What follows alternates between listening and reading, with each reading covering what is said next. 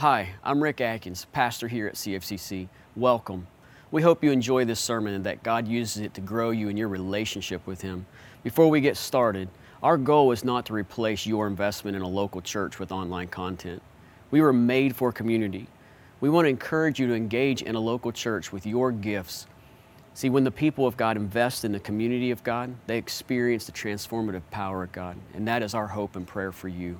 Again, thanks for joining us, and we hope you enjoy the sermon. Amen. Amen. Well, good morning, church. Have a seat if you would.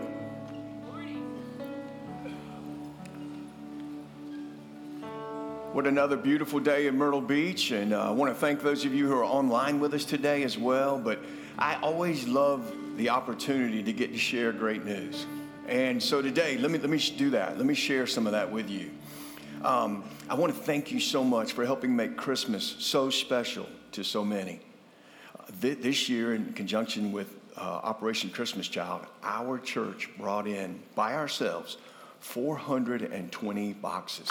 Yeah, yeah, yeah. And, and, and then it gets better because, because we're a distribution center, like a collection place, 2,500 boxes will go out from here.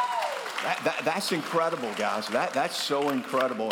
And I think Diane told me that both of those are, are record breakers. So, so absolutely incredible. Thank you so much. Let's pray and then we'll get on with today. God, thank you so much for, for who you are. Thank you for your greatness. And God, we pray today, we pray your Holy Spirit would just fill this place. God, we pray, we pray today that our hearts would be open.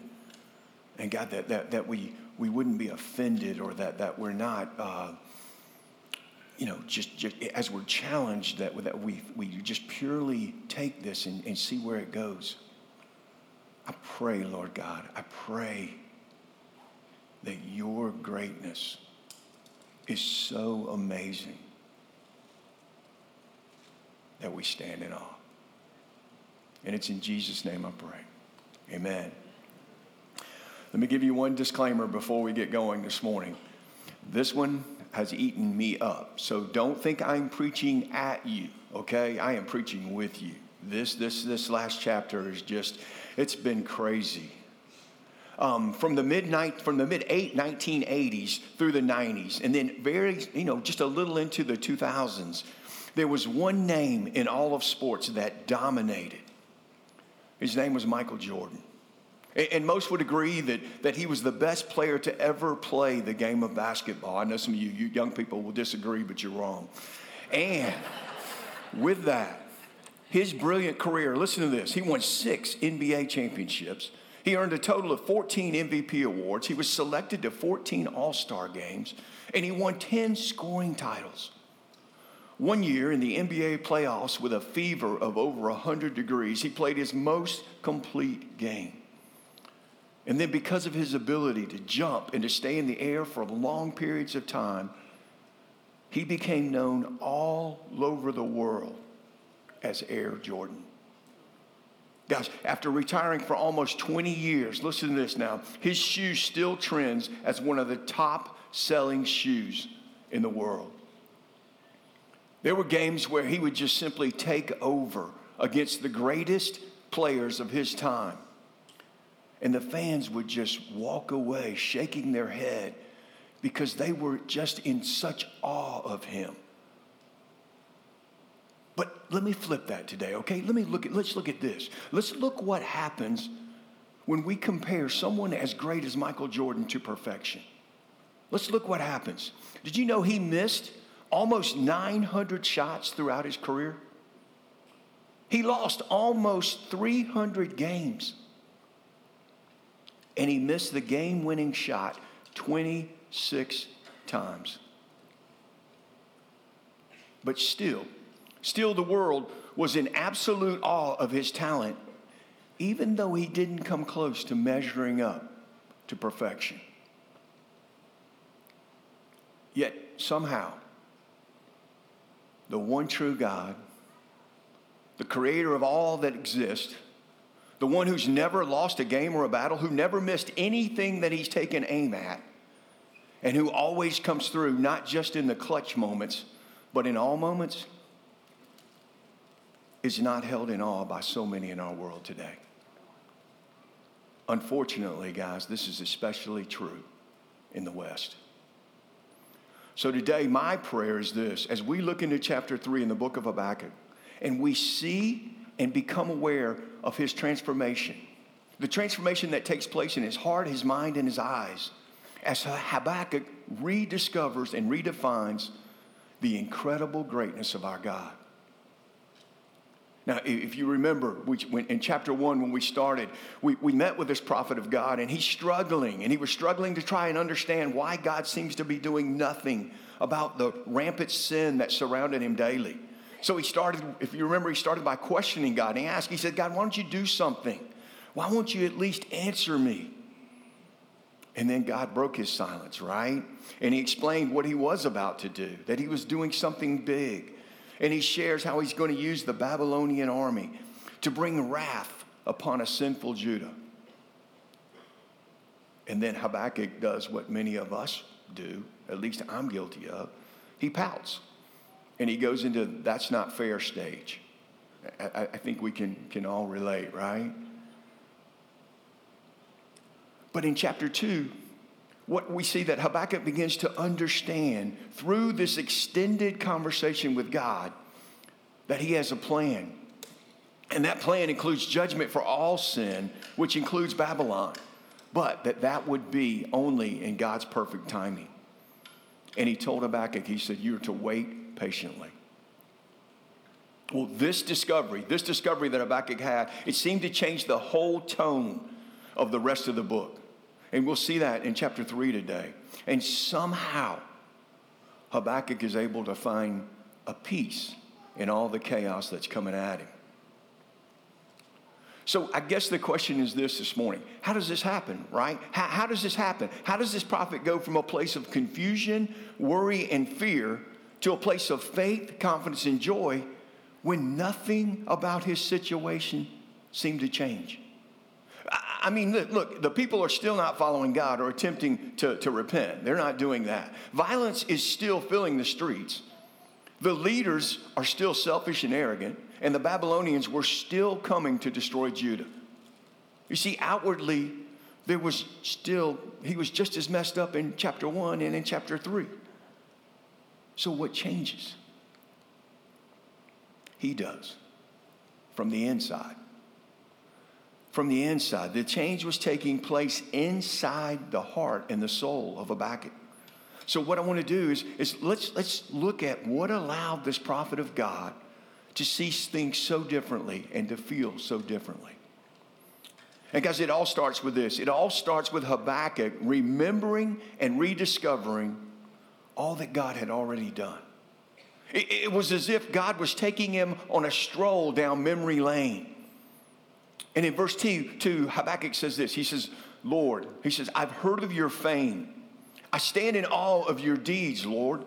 Repeat them in our day. In our time, make them known. In wrath, remember mercy. As Habakkuk starts to string together some of God's incredible miracles, you see, he starts realizing and remember that God's greatness is unmatched and that there truly is no one who compares. And, and, and those results find him totally in awe of God Almighty.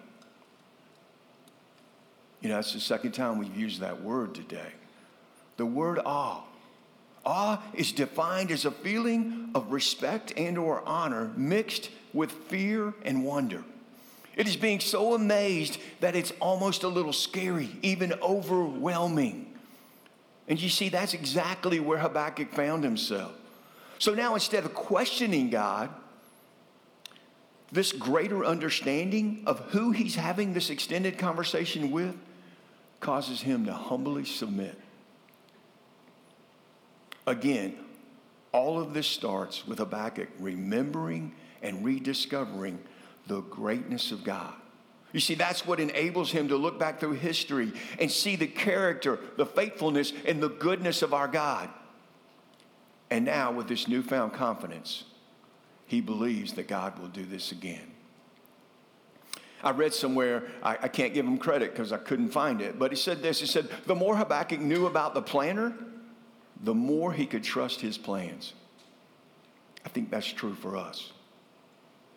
Because you remember, it was not like he, he suddenly understood all that God was doing. He didn't, right? He didn't understand. But he was now realizing that what really mattered is that God was in complete control.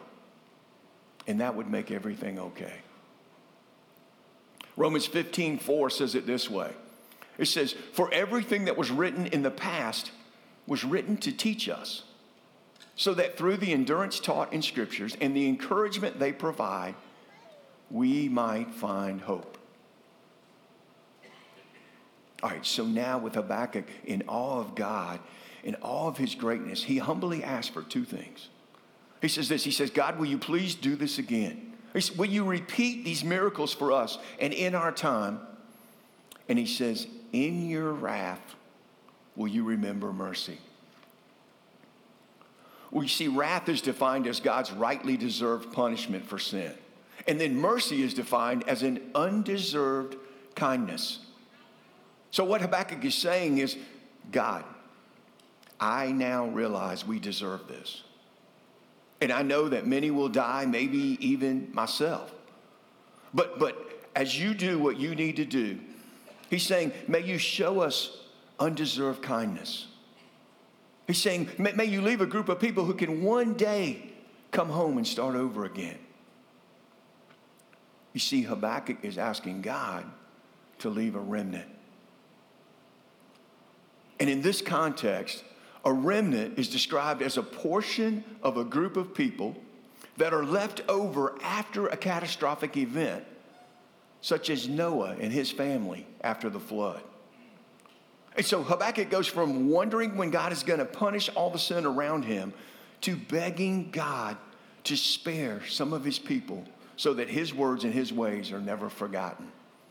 You see, only a growing, a growing relationship with God can allow this type of transformation in our lives. In verse 3, it says this it says, God came from Teman, the Holy One, from Mount Paran. His glory covered the heavens, and his praise filled the earth. Now, what happens in this verse, it, it, it, there's a shift that takes place because he no longer asks for any more requests, and now everything is a, is a praise to God. So this shift takes place. And, and, and Teman was an oasis town in Edom, it was just southeast of Judah. And then in Deuteronomy, what we're told is that Mount Paran is another name for Mount Sinai. And, and, and this is referring to where the Lord appeared in the form of a fire to the Israelites. And Habakkuk is seeing that. And the Lord said this He said, I am the Lord God who brought you out of Egypt to be your God. Therefore, be holy, because I am holy. Next, Habakkuk sees that this glory covers the heavens and his praise filled the earth. And, and, this seems to be in reference to how the sun, the moon, and the stars pale in comparison to the light and the glory of our God. Think about that. Think about that. And as the earth and its people recognize this, they recognize this, imagi- uh, this amazing majesty and power, all they were able to do was worship and praise our God. His journey continues. It says his splendor was like the sunrise. Rays flashed from his hands where his power was hidden. His splendor is seen as him commanding the sun to rise for another day. Think about it. Only God could command the sun to rise for another day. And, and, and, he creates a picture of God shining over his people while preparing them for another day. I think Revelation 21 23 gives us a little better picture of this incredible brightness of God's glory. As John is describing the new heaven on, on earth, and, and in 21 verse 23, he says this He said, The city does not need sun or the moon to shine, for the glory of the God is its light. How incredible! How incredible! Do we not realize how Habakkuk is starting to become in awe of our great God? Guys, you know, the sun is 10,000 degrees Fahrenheit. 10,000 degrees Fahrenheit. And we see that God's glory alone is greater than that. And then they talk about the rays that flash from his hands. And most scholars believe this is in reference to the rays that flashed from the radiated face of Moses after just being in the presence of God on Mount Sinai in the book of Exodus. In church, our face may not light up, our face may not light up, but being in the presence of God daily should have that kind of effect on us as well. In other words, by the way we live, it should be apparent to the outside world that we've been spending time with God because you and I are called to be the light of the world. And then where his power is hidden. Where his power is hidden. The, you see, God has an unlimited amount of power, right? And, and so what he does, he only releases what he needs to to do what he desires to do. Oh, again, this is why he's always in control because he always has whatever he needs. So we can trust him. First Timothy tells us that God lives in unapproachable light. Because, like the intense heat of the sun, no one is capable of withstanding all of his glory, which explains why some of his power stays hidden. Verse 5 and 6, it says this it says, Plague went before him, pestilence followed his steps. He stood and shook the earth. He looked and made the nations tremble. In Exodus 7 11, we read that God sent pestilence and plagues into the land of Egypt because Pharaoh would not let his people go. But guess what? By the time God was through, the Egyptian people were giving the Israelites silver, gold, and food and clothing just to get rid of them quicker. Guys, we're talking about two million people. Two million people that just walked out of one of the most powerful nations in the world. How's that for awe? I don't even know if MJ could pull that off. And then in verse 6, Habakkuk is rediscovering the story in Joshua 6 where the wall of Jericho came tumbling down, all because the people trusted that God could do what he said he could do. So they did exactly as he told them, and the wall crumbled. Verses 8 through 10, God reminds Habakkuk of what he did when the Israelites suddenly realized that they had let all their slaves go and they chased after them. And just when it looked like they were trapped between the Egyptians and the sea, God steps in. God steps in and he parts the Red Sea. You could just read over that if you're not careful. He parted the sea. He moved this water this way and this water this way so that two million people could walk on dry land. That's our God. And then, as the Egyptians followed, he released the water and they all drown. There is nothing that he can't do. It goes on to say that he does a very similar thing in the Jordan River so that his people were able to walk on the other side during a time when the waters were at flood stage. Then in verse 11, in Joshua 4, this is, this is referring to Joshua 4, and we're told that Joshua and his army, this is amazing. Joshua and his army meet at a, a, a five nation coalition, so this is a big group.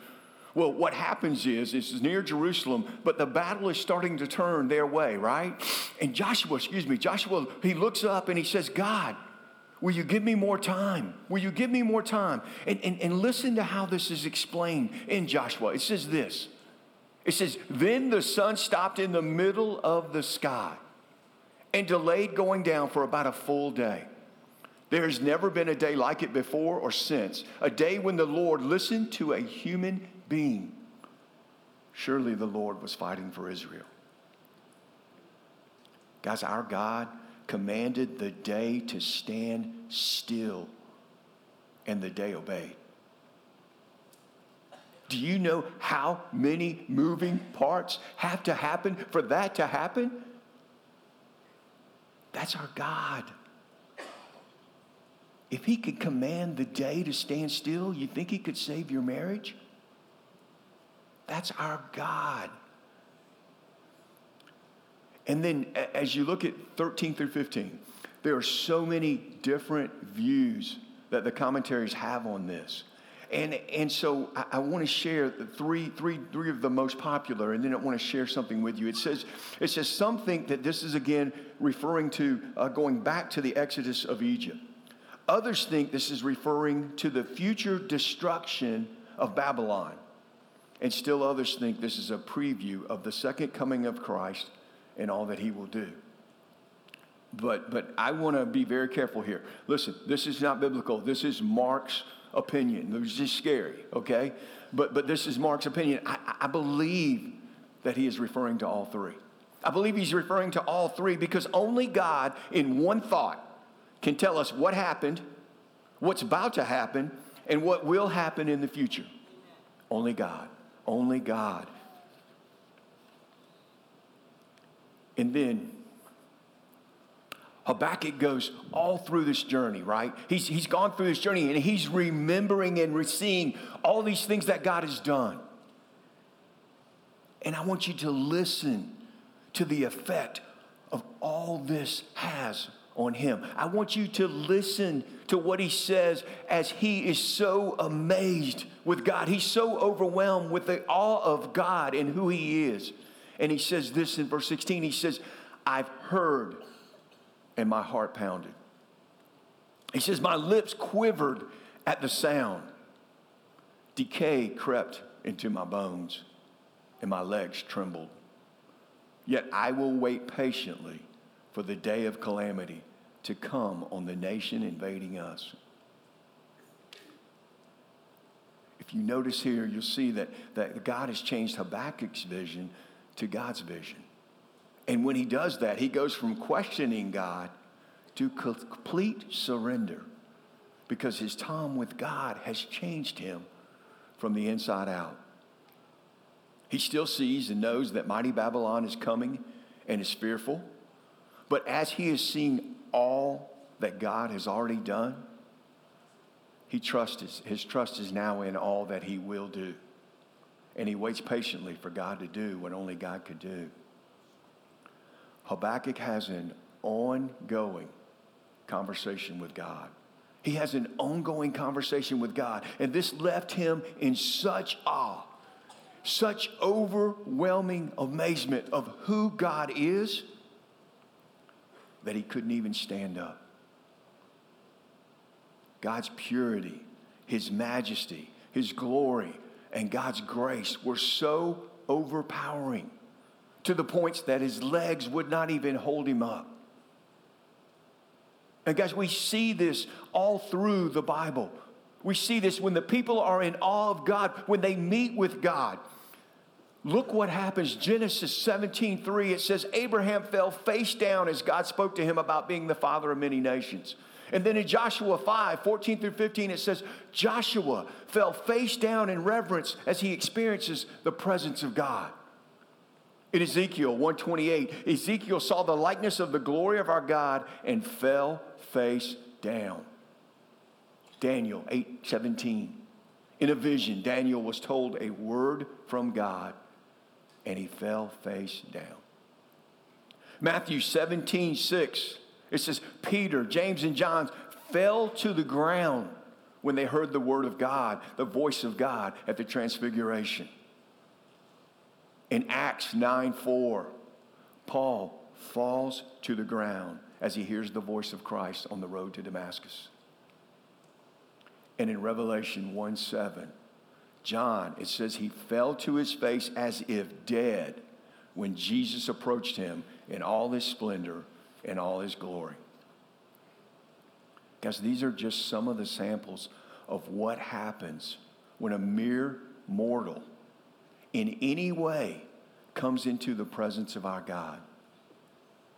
What we see is that the results were so great, they were so powerful and so beyond anything that anyone had ever experienced that it knocked them to the ground. That's the awe of our God.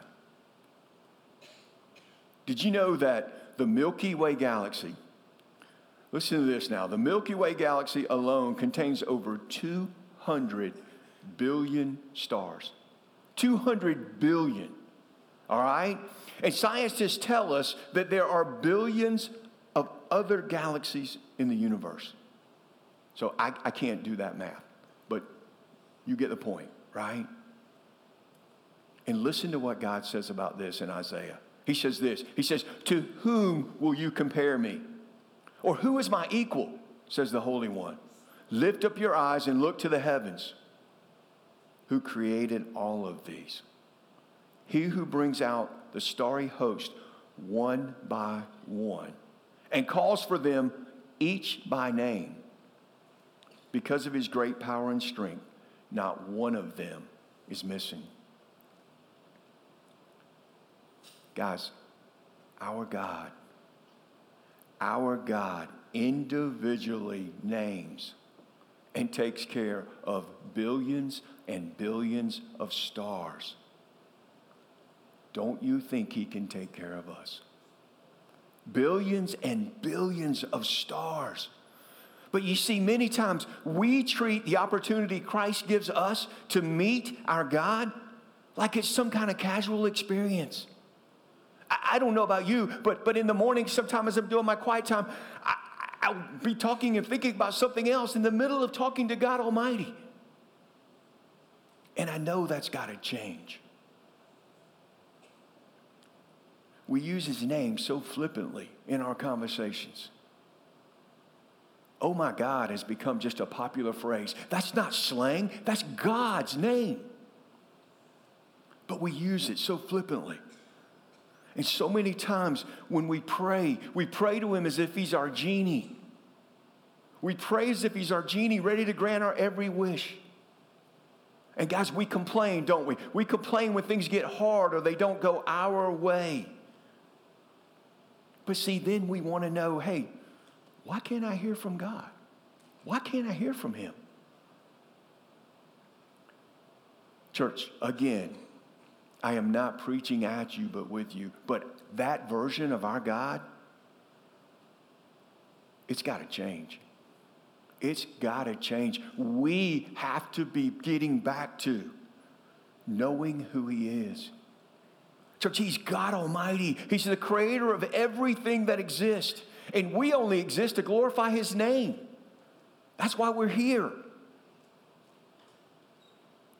I'm not saying that you can't ask questions. I'm not. I'm not saying that. You can. But what I am saying is that you and I are not capable of comprehending His greatness, His power, and His glory. You see, that's why our definition of who God is has to continue growing until the day we die. And the reason I say that is because God is so great that there's always more room for growth. Always. So we have to continue moving forward in that. Habakkuk was able to grow from fear to faith by believing this, by believing in what God has done, by trusting in God what He will do in the present, and by expecting God to do what He says He'll do in the future. Just imagine this morning. Imagine loving and trusting God so much that you honestly want what He wants more than what we want. Mean, think about that. Think about how that takes all the pressure off, right? God, I'm looking at this house. I'm not sure. What do you think? God, I'm, I'm thinking about changing jobs. I'm not sure. What do you think? Wanting God's will more than ours is amazing. It's amazing. So, so let me ask you this today, church. Are we today, are we capable of saying this? Are we capable today of saying, God, no matter what you have for me, no matter what it is, I want your perfect will? Because, God, I'm in awe of your power and your love, your mercy and your greatness. And I simply want to be who you created me to be. See, that's, That's life. There's no better life than to find out what God made us for and to get on with it. That is amazing. But you see, like Michael Jordan, we don't stack up well to perfection. We don't stack up well there. But our Father has, does, and always will. Church, this morning, may we be so in awe of who our God is. As, as we've gone down memory lane with Habakkuk, may we remember and see how great He is. And may we trust that. And may we want His will and not ours. May we live in a way that glorifies Him because He is that amazing.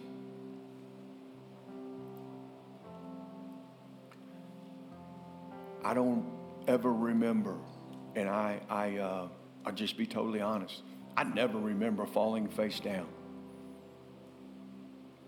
And that's on me. But as we remember who God is today, I ask and pray that it changes all of us from the inside out. And some of you say, Mark, I'm already doing all these things, and that's wonderful, but you got to continue to grow. And there are others that are saying, I, I don't really understand what you're saying. Stay after and talk to someone, and we'll explain it all to you. Don't leave here without knowing this incredible God because it will change you from the inside out. Let's pray.